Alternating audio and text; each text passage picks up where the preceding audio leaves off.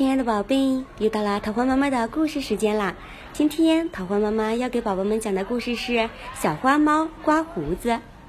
小花猫感到无聊，就溜到小树林里去游玩。突然，从树上掉下一只可爱的小鸟，金溜溜的圆眼惊恐地盯着小花猫。小花猫看到这送到嘴边的美味，连口水都快流出来了。小鸟壮了壮胆，大声地对小花猫说：“丑八怪，别碰我！小小年纪就长胡子，难看死了。”小花猫不由得一愣，向后退了退。不料，小鸟竟奋力扑着翅膀飞了起来。小花猫非常扫兴，空欢喜了一场，还挨了一场奚落。哎，全怪这倒霉的胡子！小花猫回到家，拿起剪刀，咔嚓几下就把胡子剪得一干二净。这时，他才感到肚子有点饿了。小花猫来到一座仓库，这是它常去的地方。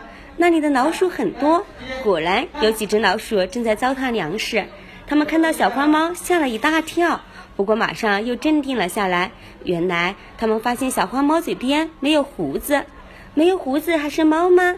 于是，老鼠们的胆子大了起来，呼啦一下向小花猫冲了过来。小花猫一犹豫，竟让老鼠钻进了洞里去了。老鼠没抓到小花猫，懊丧地回到妈妈身边。猫妈妈对它说：“宝贝，胡子是我们的卡尺，它能量出鼠洞的宽窄；胡子又是我们的触觉感受器，它能以极快的速度把是感受到的情况报告给大脑。没有胡子是抓不到老鼠的。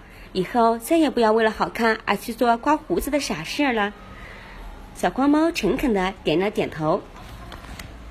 我亲爱的宝贝，桃花妈妈想告诉你，每个人的相貌都是天生的，那是我们区别其他人的标志。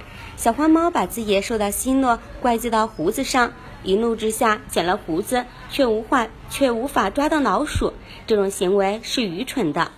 我的宝贝，妈妈想告诉你的是，你的相貌是爸爸妈妈给的，你一定要喜欢它。相信宝贝是个漂亮健康的宝贝。希望你长大后爱惜自己，那样也是对爸爸妈妈的一种很大的宽慰。亲爱的宝贝，晚安。